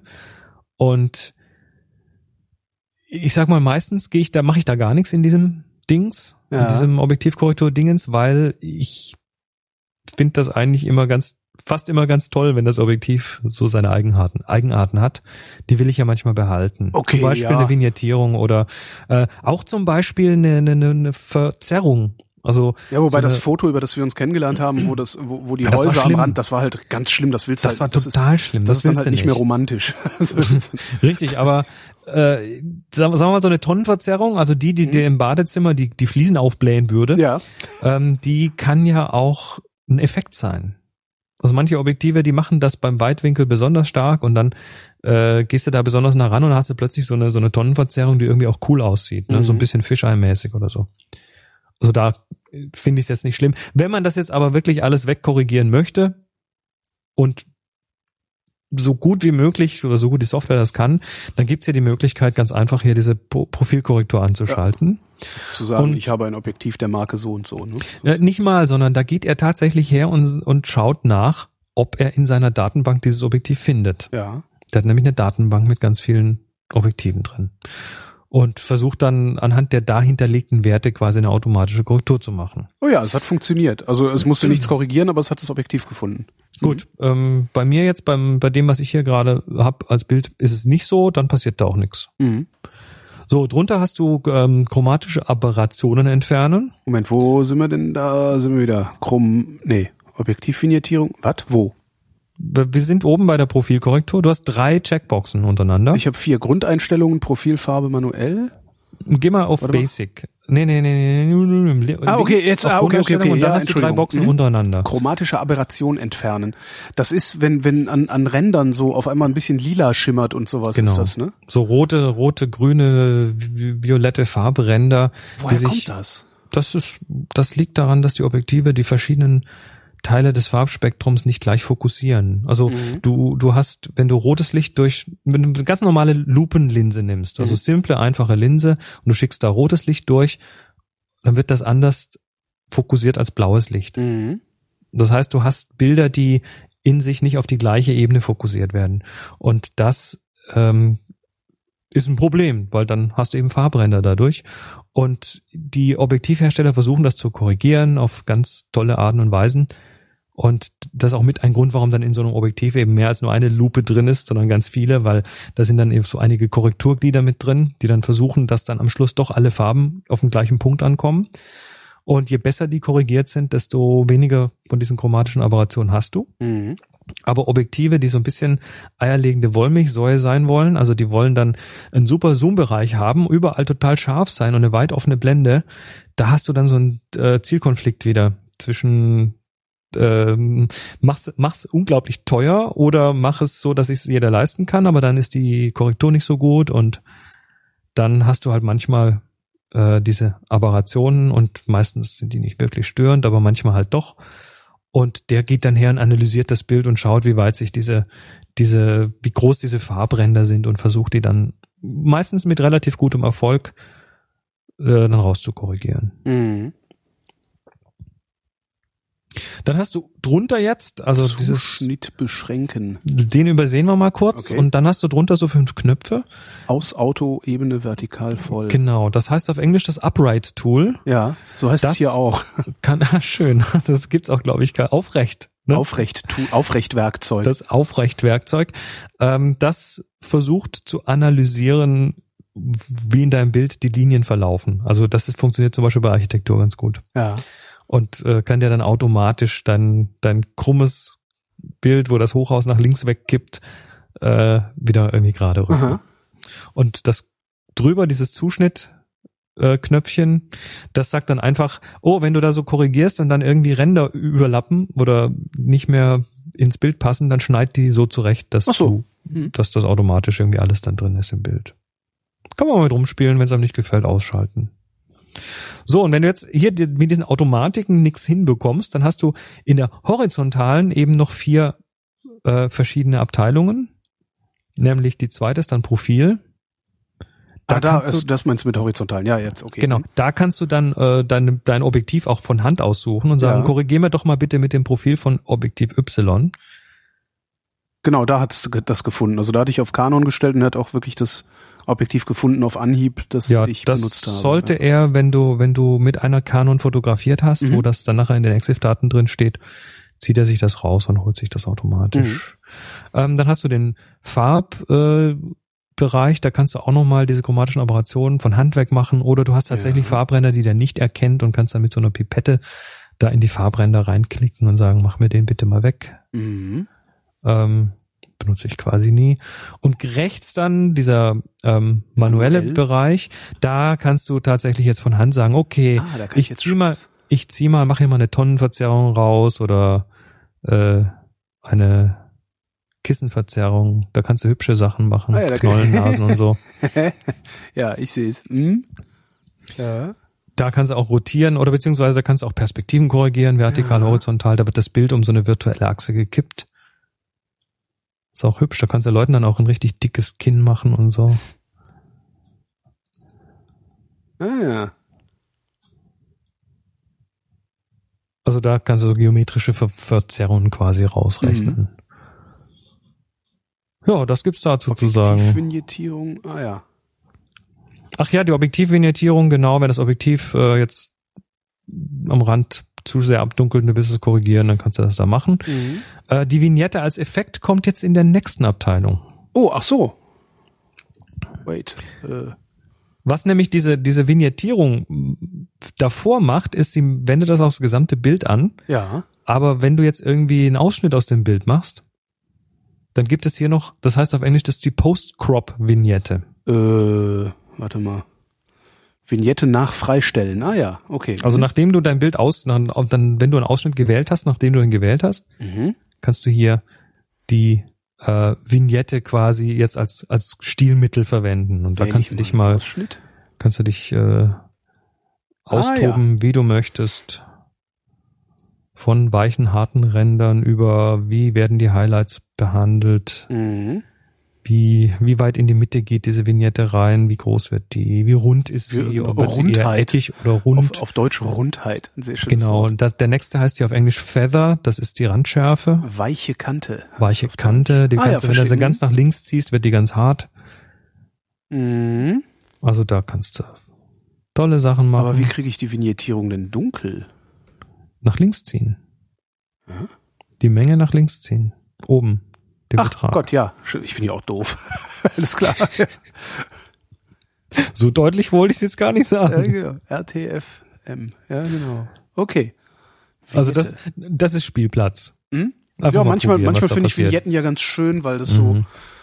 ja, weil's, weil, weil, weil am Rand was zu, zu hartes ist, weil der Rand des Bildes irgendwie insgesamt zu hart ist, weil da Ja, was macht die? Also wenn du sie, wenn du sie eben reinziehst, also sprich die Ränder dunkel machst oder dunkler machst, dann wird ganz automatisch ein bisschen mehr Aufmerksamkeit in der Mitte des Bildes landen. mhm. Und dafür benutze ich sie, wenn ich sie mal benutze. So, und dann haben wir unten noch das Korn. das Korn. Das ist quasi eine Filmkorn-Simulation. Da kannst du Ja, da kannst du schön mit rumspielen und Stärke, Größe Genau. des Korns, die äh, Här- Härte des Korns oder die Weichheit des Korns oder die Regelmäßigkeit kannst du da einstellen. mhm. Ähm, Den hatte ich auch schon mal gefunden. Also das ist auch was, was, was, was finde ich. Also manche, manche Menüpunkte sind ja sprechend, also so, dass man versteht, was da passiert. mhm. Ja, die leiden natürlich unter ziemlich, teilweise ziemlich hanebüchenen Übersetzungen. Ja, Und man, manche kannst du tatsächlich auch nur verstehen, wenn du dich mal mit dem Thema Dunkelkammer auseinandergesetzt hast. Mhm. Weil das halt viel aus dem Analogen kommt. was ich natürlich nie getan habe. Mhm. So, und jetzt noch der letzte, der heißt hier Camera Calibration. Ja, was, was kalibriere ich denn da eigentlich? Also zum einen kalibrierst du, stellst du den, den Prozess ein, mit dem Lightroom an deinen Bildern rumdoktort. Also wie, wie Lightroom deine RAW-Bilder interpretiert. Und da gibt es drei Stück. Den 2003, da war Lightroom eben ganz neu. Mhm. Dann 2010, das, da haben sie dann mal umgestellt, wie, äh, wie der Prozess, also wie die Interpretation stattfindet. Und 2012 ist der aktuelle Prozess. Ähm, den sollte man auch bei den neuesten Bildern drin haben. Und wenn du das mal umstellst und dann mal, also zum Beispiel auf 2003 umstellst und dann mal oben in deine äh, Standardeinstellungen gehst, wo Äh, Helligkeit und ja. dann siehst du da plötzlich, dass zum Beispiel die Highlights und ähm, Schatten nicht mehr separat gehandhabt werden können und so. Da haben die dann einfach die Art und Weise, wie das, wie das äh, da funktioniert, haben die dann umgestellt. Gerade nochmal gucken hier, Sekunde. Ah ja, hm? Also wirst sehen, dass sich dann einfach, Okay, verstehe. andere Sachen anders machst. Und Aber das ist halt eigentlich auch was, was ich nicht benutze, oder? ja, Das- aber wer, wer jetzt in Lightroom alte Bilder hat und die damals mit dem 2003er Prozess verändert hat, nicht einfach umstellen alles auf 2012, weil dann verändert sich auch teilweise die Interpretation, dann sehen die auch anders aus manchmal. Ja. Also das mache ich tatsächlich nur im Einzelfall, wenn ich ein altes Bild nochmal irgendwie durch, durch den Mangel drehen möchte. Hast du so alte Bilder? Ich habe gar nicht so alte Bilder. Ja, es geht bei mir schon ziemlich zurück, ja. Ui. Ja, ich, ich war tatsächlich, äh, ich habe Lightroom Version 1 in der Beta-Version schon Ach du benutzt. Scheiße. Also ich kenne ich kenn das Ding quasi von, von der Kinderstube. Ja. So. Und ich sehe übrigens schon, dass das ein Mehrteiler wird. Ja, meinst du? ja, Wieso? Wir sind doch jetzt durch, oder nicht? total. Karte, Lass uns- Buch, Dia-Show. Lass, lass uns noch kurz die ähm, so, so ein paar Tools angucken. Ja. Also das war jetzt das Entwicklungsmodul oder zumindest mal die Oberfläche dessen gekratzt. Aber wir sind noch nicht ganz fertig. Ähm, zum einen schauen wir mal ganz oben aufs Histogramm. Ach Gott, mein Angstgegner, ja. Das ist, das ist doch. Du hast das, äh, das ist, wird dann spätestens nach dem Fototag wird das alles sonnenklar werden. Ähm, das Histogramm zeigt dir einfach eine Statistik über die Helligkeit in deinem Bild an. Ja. Also links schwarz, rechts weiß und, und auf der vertikalen Achse dann wie viele Pixel von der Mhm. entsprechenden Farbe und Helligkeit dort sind. Okay. Also wenn du jetzt ein Bild schnappst mit, mit viel Dunkel, ähm, gehst du mal auf G wie Gitter und dann klickst du mal auf ein Bild, was dunkel ist. Ja, Und dann schon. siehst du, das Hm. Histogramm ändert sich entsprechend. Ja Bild klar, wie einen riesigen, riesigen Batzen links in der, Genau. an der linken Seite und rechts gar nicht. Also es muss kein Angstgegner sein. Überhaupt nicht. Also das ist einfach nur eine Übersicht. Und wenn du jetzt live, wenn du jetzt an diesem Belichtungsregler ziehst, dann siehst du auch, wie sich das Histogramm live das verändert. rutscht, rutscht rechts, links hin und her dann, ja. Zum Beispiel. Oder wenn du an dem äh, Kontrastregler ziehst, Mhm. Dann wird dunkles dunkler, helles heller. Das heißt, Ja. das Histogramm gleitet so von der Mitte aus nach rechts und nach Es links. entzerrt sich, ne? Es wird breiter, also Ja, weniger super, ne? Kontrast heißt breiter. Da kannst du relativ schnell Nee, mehr Kontrast, Lernen. mehr Kontrast heißt breiter. mehr Kontrast heißt breiter, ja. Ja. Habe ich das gerade andersrum gesagt? Ja. Egal. Edge Badge. Mehr Kontrast heißt breiter und da bist du, also das, das ist eine schöne Veranschaulichung, was Mhm. da genau passiert. Äh, außerdem kannst du dir da relativ gut auch anzeigen lassen, ob du Über- oder Unterbelichtungen im Bild hast. Also ob irgendwas über diesen Bereich rausgeht, den die Kamera noch konnte. Ja. Und zwar siehst du in dem Histogramm im Entwicklungsmodul, also mit D, Ja. siehst du so zwei so Dreiecke oben Ja. und du kannst die einzeln anklicken. Das rechte sagt, zeigt dir die Überbelichtung im Bild und das linke die Unterbelichtung im Bild. Wenn du die mal angeklickt hast, übrigens mit der J-Taste kannst du die auch beide an- und ausmachen. Ja. Ähm, jetzt ziehst du mal am Belichtungsregler. Äh, da unten. Ja. Ah, es wird dann, es, das leuchtet dann auf, das Dreieck. Ah ja. Ähm, das leuchtet sogar im Bild Ah. auf. Also du siehst dann im Bild Überbelichtungen in Rot und Unterbelichtungen in Blau dargestellt. Im Bild nicht, nee, nur im Histogrammbild, also im Dann hat dein Bild keine, keine nicht genügend Extreme. Nee, ich mein, Ah, jetzt bin ich ex ah, man muss es Du nur musst- extrem genu genug machen. Jetzt verstehe ich Okay, das eh, das ist übrigens eh ein Tipp, wenn man das kennenlernen möchte.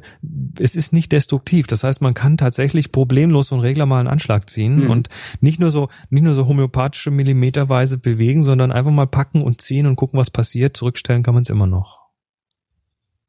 Mhm. Ja, im Zweifelsfall, indem man unten auf Zurücksetzen klickt. Genau. Also da sieht man relativ gut, was das mit den Überbelichtungen Ja. und Unterbelichtung auf sich hat. Auch an dieser Stelle übrigens kannst du die Alt-Taste gedrückt halten und dann mal an den Oh, Belichtungsregler ziehen. Alt-Taste. Jetzt ziehst du mal den Belichtungsregler nach rechts, Ja. bis Überbelichtungen kommen. Ja, dann wird's Und bunt. dann, und dann siehst du, wo die sind, Ja. ohne dass der Rest vom Bild dich da irgendwie ablenkt.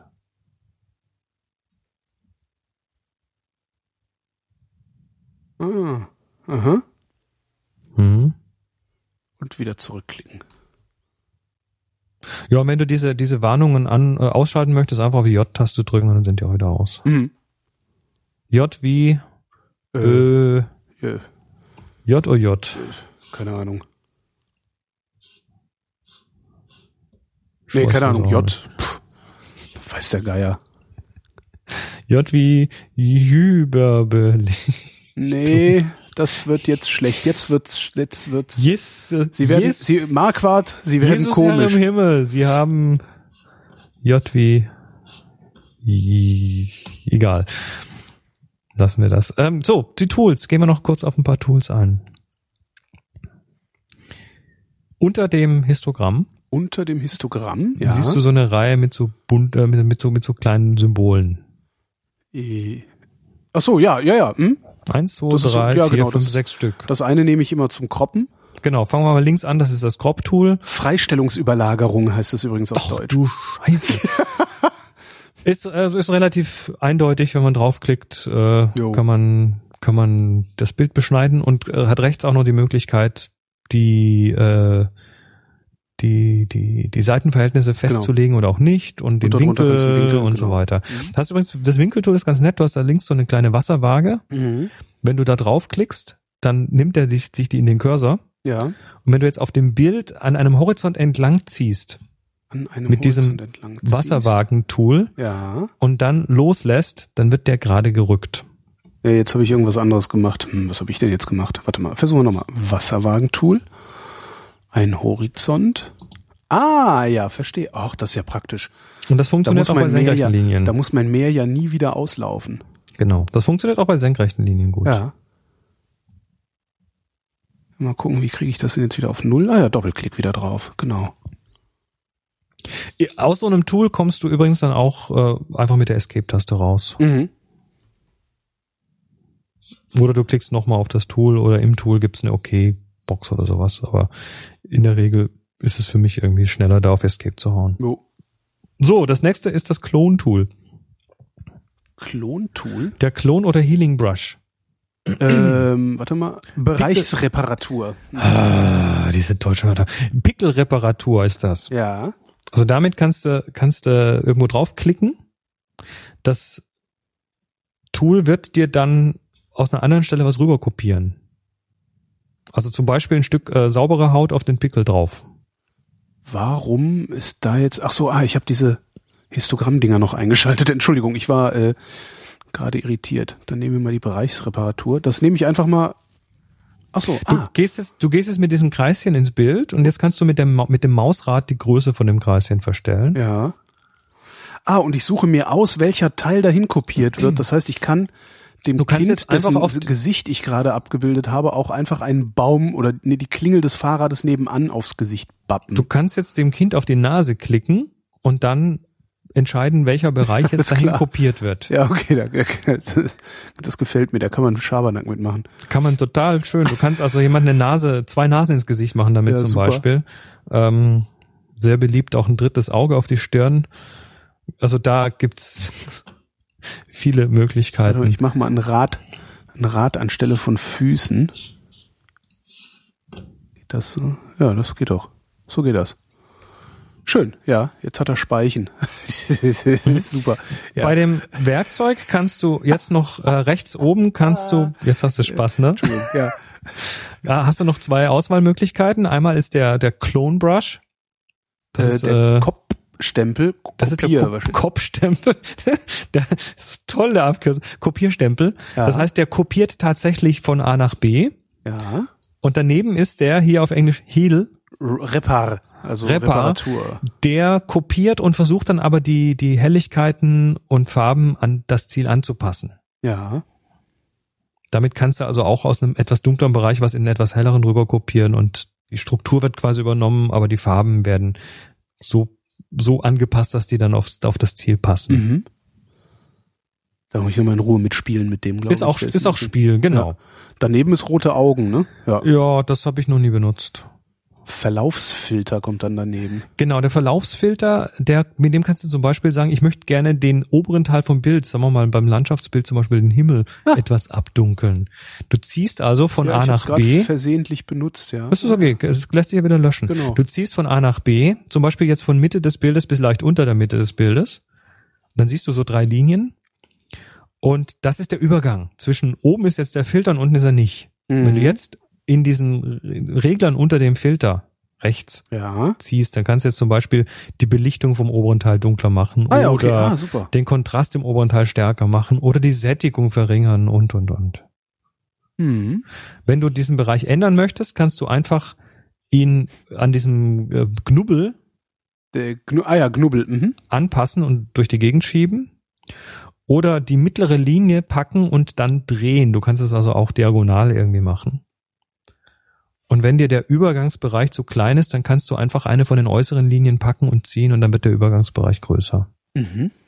Wo ist sie denn? Da ist sie. Ah ja, genau. Und wenn dir das alles nicht gefällt, dann haust du auf die Backspace-Taste, während das Ding aktiv ist und dann wird dieser Filter einfach wieder weggeworfen. Mhm. Daneben ist Radialfilter. Ach so, dasselbe nur in rund. Dasselbe nur in rund und damit kannst du zum Beispiel sagen, hier, ich mache um das Gesicht in dem Bild, mache ich jetzt einen, diesen Radialfilter und senke dann drumrum, das ist jetzt eine, eine, eine Punktvignette Ja. quasi, und senke dann drumrum die Belichtung ein bisschen ab, damit dann mehr Aufmerksamkeit auf diesem Gesicht Ah, landet. ich sehe schon, ja. Das kannst du auch, da kannst du unten noch diese Maske invertieren. Das heißt, äh, dann würde halt alles, was in der Maske drin ist, in diesem Kreis, würde sich verändern und nicht das drumherum. Warte, wo, wo invertiere ich? Ach, da unten, Maske umkehren auf Deutsch. Ah ja. Ja, okay. Mhm. Und auch hier, wenn die markiert ist, äh, einfach Escape drücken. Du kannst auch beliebig viele von denen machen. Mhm. Habe ich schon gemerkt. Ich habe versehentlich vorhin. Äh, ja. Und dann siehst du auch immer überall so ein Knubbelchen im Bild. Mhm. Das musst du einfach auswählen, dann kannst du die verändern oder dann eben auswählen und auf Backspace hauen und dann wird die wieder gelöscht. Mhm. Solltest du mal diese Masken nicht sehen, Ja. dann hast du aus Versehen die, das Ding auf Verstecken angezeigt. Und das geht. Du hast links unterm Bild hast du so ein kleines Pulldown. Das heißt hier Show Edit Pins. Wait, links unterm Bild. Was ist denn das da? Vorher, nachher, links, rechts? Nee. Das Bild. Du mal im Entwickeln-Modul. Im Entwickeln-Modul unten auf der Unterseite vom Bild hast du, hast du da so ein Toolbar, so ein, so ein dunkelgrauen? Lupenansicht, Smart-Sammlung, was ist das da? Nee, nee, nee, nee, nee, du bist woanders. Zwischen Vorher- und Nachher-Ansicht wechseln. Unterm Bild. Nein, nein, nein. Rechts habe ich was. Rechts unten ist so ein kleiner Anzeigemodi. Markieren, Bewertung, Farbmarkierung, Navigieren, Dia-Show, Softproof. Moment, Moment, nein, nein, nein, nein, nein, nein, nein, nein, nein. Nochmal langsam. Was, erklär mir mal, was du auf dem Bildschirm siehst. Ah, okay. Nee, ich war im falschen Modus. Ich war schon äh, aus diesem, aus dem, aus dem Filter raus. Wenn ich den Filter eingeschaltet habe, habe ich unten was, das heißt Bearbeitungspunkte anzeigen. Genau. Okay. Und da kannst du sagen, die will ich immer sehen Mhm. oder wenn sie ausgewählt sind oder nie. Ähm, das heißt, an der Stelle kannst du dann, solltest du die Maus aus Versehen versteckt haben, das kannst du nämlich ganz einfach mit der H-Taste machen, für Hide, Mhm. verstecken, äh, kannst du die quasi dann auch wieder sichtbar machen. Alles klar. Und äh, sollte dieser Toolbar, in dem das drin steht, nicht sichtbar sein, das ist auch so eine Falle, dann hast du aus Versehen auf T gedrückt. Ach, Wie je. Toolbar zeigen. Ah ja. Drück mal drauf. Äh, T. T drücken, um Symbolleiste wieder anzuzeigen. Ah ja, okay. Mhm. Also das, da, da, kann man die Symbolleiste, die untere quasi an- und abschalten. Yeah. Das ist übrigens eh der Zeitpunkt, wo ich dir mal ganz kurz was über die Sidebars sage. Du hast nämlich vier Bars. Du hast rechts und links ein Sidebar und hast noch einen Top und einen un unteren Bottom Bar. Ja. Und die kannst du ein- und ausblenden, wenn du mal mehr Bildschirmplatz brauchst. Und zwar drückst du mal bitte Shift Tab. Äh, äh, was habe ich jetzt gemacht? Warte mal gerade, ich bin gerade auf dem falschen Fuß. Warte, äh, äh, nochmal. So, äh, Shift, Shift Tab. Wow! Okay, Jetzt hast du Ah, plötzlich ja. ganz, ganz viel Platz auf dem Bildschirm. ja, sehr schön. Jetzt drückst du nochmal Shift Tab. Dann ist es alles wieder da, dann gehen alle. Dann gehen oben, unten, rechts, links alle vier an. Jo. Und jetzt drückst du mal ohne Shift nur Tab. Nur Tab. Dann Ah, gehen ja, die rechts, links rechts, weg. links, genau. Mhm. Also für mich ist üblicherweise so schon im, im Muskel Memory, ähm, weil ich eigentlich die unten und oben nicht sehen möchte, Mhm. ist für mich irgendwie Shift Tab und dann Tab. Ja. Und dann habe ich nur noch die rechts, links.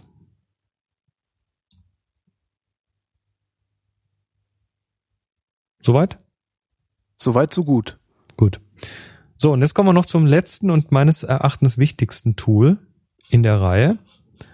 Ja. Und das ist der Pinsel. Der hat so ein ganz blödes Icon, was gar nichts mit Pinsel zu tun hat. Das ist diese, dieser Schieberegler, ne, an den, den ich nie angepackt habe.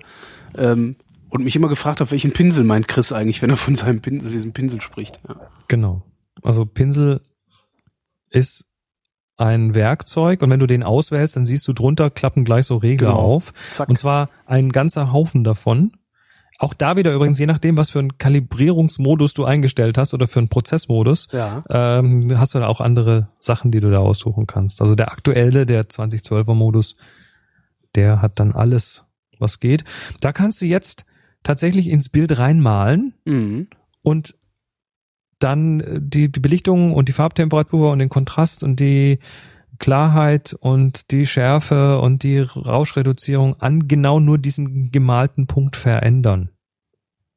Also stell dir vor, du hast äh, ein, ein Gruppenbild und da sind zwei Leute, die einen Schatten im Gesicht haben. Ja.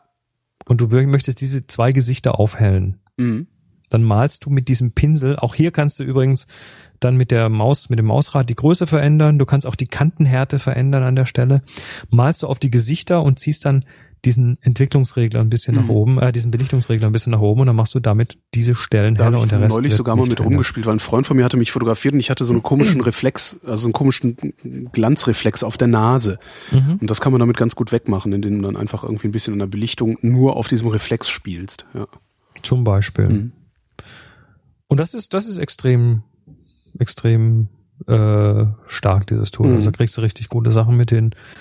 Und da kannst du zum Beispiel, ne, ein klassisches Beispiel, du hast irgendwie ein Bild und da hast jetzt so eine Stelle, die ist überbelichtet, aber das sieht nicht schön aus und die könntest du eigentlich retten, indem du die Belichtung runterziehst, aber dann wird der Rest zu dunkel. Mhm. Und jetzt kannst du an der Stelle sagen, ich möchte die Highlights, also die, die, die, die Lichter an der Stelle runterziehen. Und dann malst du halt einen Pinsel mit negativen Highlights Ja. nur an dieser Stelle hin. Und äh, mach das mal kurz, mal mal in dein Bild irgendwo einen Pinsel rein. Äh, mal mal in das Bild irgendwo einen Pinsel rein, weil man muss hier mal hier. da ein Tick größer, ne? Warte mal, warum geht denn das jetzt nicht? Warte mal eben, ach so. Na, bin ich doof? Ja, bin ich. So, ein Tick größer. Jetzt male ich mal einen Pinsel da rein. Ja. So, jetzt, wenn du, wenn du da nichts eingestellt hast in deinen Reglern, dann Mhm. siehst du den erstmal gar nicht. Doch, ein bisschen was hat er gemacht. Er hat ein bisschen heller gemacht. Weil du wahrscheinlich bei der Belichtung irgendwie so, was, was okay. stehen hast. Stimmt. Klick, Ah ja, genau, klick, mal, klick mal in diesem Kasten mit den ganzen Reglern auf Effekt links oben, Doppel. Äh, Effekt, Doppel. Ist null, ja. Wird alles genullt und jetzt hast du keine Ahnung, wo der Pinsel tatsächlich stattfindet. Naja, ich habe so einen schwarzen Punkt, der im Bild liegt. Genau, der sagt dir aber nur, wo der angefangen hat. Ah ja. Jetzt, jetzt stellst du mal die Obwohl- Maus über diesen schwarzen Punkt und lässt da den Mauszeiger einfach mal stehen. Ich wollte gerade sagen, dann wird's rot, da wo der Pinsel ist. Dann siehst du quasi die Maske, die der Pinsel sich gebaut hat. Mhm. Ähm, das ist die eine Möglichkeit, um zu sehen, wo der Pinsel ist. Die andere ist, du drückst, jetzt gehst du mal weg mit der Maus, dass das Rote wieder verschwindet, Ja, bleibst aber noch in dem Pinseltool drin. ja. Und jetzt drückst du mal auf O. Oh. Oh. es wird rot. Und jetzt kannst du tatsächlich zu diesem Pinsel einfach noch was dazu malen und du siehst, wo du es hinmalst. Ja. Ah ja. Bei gedrückter Alt-Taste stellst du automatisch um auf einen Radierpinsel. Ähm, Das heißt, jetzt kannst du von diesem roten Ding auch wieder Sachen wegmalen. aber ich sehe es nicht mehr. Ähm, ach so, ich muss einfach nur, ach so, ich brauche O gar nicht gedrückt halten, nicht Depp. Nö, O ist nur einmal an und aus. Ah ja, der Also Radierpinsel. O, o ist ein Ah, Toggle. ja. Ah, ja, ja, ja, ja. Also mit gedrückter Alt-Taste kannst du dann entsprechend Ja. äh, da Teile wieder wegnehmen. Ja, und da kann man sich total toll austoben. Ja.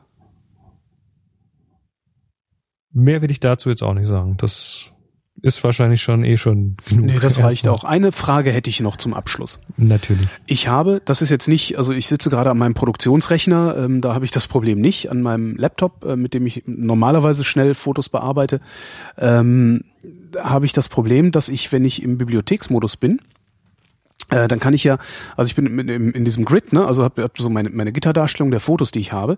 Daneben habe ich ja die Lupenansicht, nennt sich das auf Deutsch. Das heißt, ich sehe ein ausgewähltes Bild in groß. Richtig? Das funktioniert bei meinem anderen Lightroom nicht. Ich sehe da einen winzig kleinen Thumbnail und wenn ich den hochziehe, also wenn ich den dann versuche zu zoomen, an irgendeiner Stelle, ich weiß jetzt gar nicht mehr genau wo, wenn ich versuche den zu zoomen, wird auch wirklich nur der Thumbnail aufgezoomt und wird halt total pixelig und ist unbrauchbar. Das klingt mir fast so, als ob da die Previews nicht sauber gerendert sind. Was Lightroom macht, damit es ein bisschen schneller ist, ähm, weil, weil die, um, die Umrechnung von einem RAW-Bild in das, was du nachher vor dir hast, das ist ziemlich aufwendig. Ja. Das heißt, er arbeitet mit Previews. Diese Previews sind äh, unter der Haube irgendwo JPEGs und diese JPEGs werden generiert. Mhm. Und zwar entweder nach Bedarf, das heißt, du öffnest quasi ein Bild und dann äh, merkt er, oh, ich habe noch keinen Preview, dann mache ich mal einen für die aktuelle Ansicht, die ich brauche. Ja. Da gibt's also die Standard-Previews, dann gibt's noch die 1 zu 1 Previews, die also, wenn man so reinklickt mit der Lupe dann auf 100 Prozent, dann auch die Details zeigen. Es gibt so verschiedene Preview-Level Ja. und ich könnte mir vorstellen, dass er da einfach ein bisschen durcheinander gekommen Wo ist. stelle ich die genau ein? Äh, also erstmal macht er sie nach Bedarf. Ja. Du kannst aber auch ganz bewusst sagen, wirf mir die Previews weg und rechne sie nochmal neu. Okay. Also du markierst dir jetzt mal in deinem, in deiner Bibliothek alle Bilder, die du verändern, wo du das machen möchtest. Ja. Und dann gehst du oben im Menü, also äh, oben im ganz normalen Menü, gehst du quasi unter Bibliothek Äh, Bibliothek, ja. und dann Previews, Vorschaubilder, glaube ich. Warte mal, Sammlung, aktive Ziemlich weit unten. äh, Ziemlich weit unten, gucke ich mal von unten zu. Fotos mit vorheriger Prozess. Vorschauen, da, ja. Vorschau in Standardgröße erstellen, 1 zu 1 Vorschauen erstellen, 1 zu 1 Vorschauen erwerfen. Verwerfen, Genau. smart. Okay, dann, ja, damit spiele ich mal rum. Ich kann ja wahrscheinlich auch wenig kaputt machen, weil die RAW-Daten sind ja noch da. An der ne? Stelle kannst du quasi nichts kaputt machen, Ja. du kannst sie ruhig wegwerfen, nur dauert das Berechnen der Previews manchmal halt ein bisschen. Ja, okay, halt da muss ich Kaffee dann trinken durch. oder so. Ja. Ähm, was du auch tun kannst, tatsächlich, ähm, gehen wir mal ganz kurz ins Dateisystem. Äh, ins Dateisystem, äh, ja. Also hier Finder aufmachen. Mhm. Ähm, weißt du, wo dein Lightroom-Katalog liegt? I- Zumindest bilde ich mir ein, zu wissen, wo der liegt. Ja, da, nee, warte mal, doch da, ja. Also der, der Lightroom-Katalog ist eine, äh, eine .lrcut-Datei. Ach so, nee, das weiß ich nicht. L, ach doch, da unten, Lightroom 5.lrcut habe ich, ja. Gut. Das wird dann dein Katalog sein. Davon kannst beliebig viele haben, aber ich, ich habe nur einen großen. Ja. Und darin befindet sich diese Datenbank mit den ganzen Daten. Ähm, das ist übrigens für die Geeks, das ist eine SQLite-Datei. Also wer da mal drin rumstöbern möchte, kann das ruhig tun. Bitte nichts verändern. Ähm, daneben siehst du jetzt aber auch noch einen L, äh, Lightroom 5 Previews.lr Data. Ja. Da stecken, das ist auch so ein Paket, das kann man aufmachen, reingucken, da stecken deine Previews drin. Mhm. Wenn du tatsächlich überhaupt Riesenproblem hast mit deinen Previews, kannst du Einfach Lightroom löschen. beenden und diese Previews-Datei einfach löschen und er legt sich die dann wieder an. Alles klar. Die LR-Cut-Datei, das ist die, die man auch bitte mal sichern sollte. So, in der Datensicherung. Weil wenn die weg ist, hast du zwar deine Originalbilder noch, aber deine Bearbeitung nicht mehr. Ja. Und die ganzen tollen Metadaten und deine ganzen Sternchen und dein ganzes, das ganze Metazeug und Schlüsselwörter und äh, Miriams Geburtstag und was weiß ich alles, ist alles weg dann. Naja, nicht ganz, aber da reden wir dann anders mal drüber. Ja, dann bis zum nächsten Mal. Vielen Dank, Chris Marquardt. Klar. Und euch danken für die Aufmerksamkeit.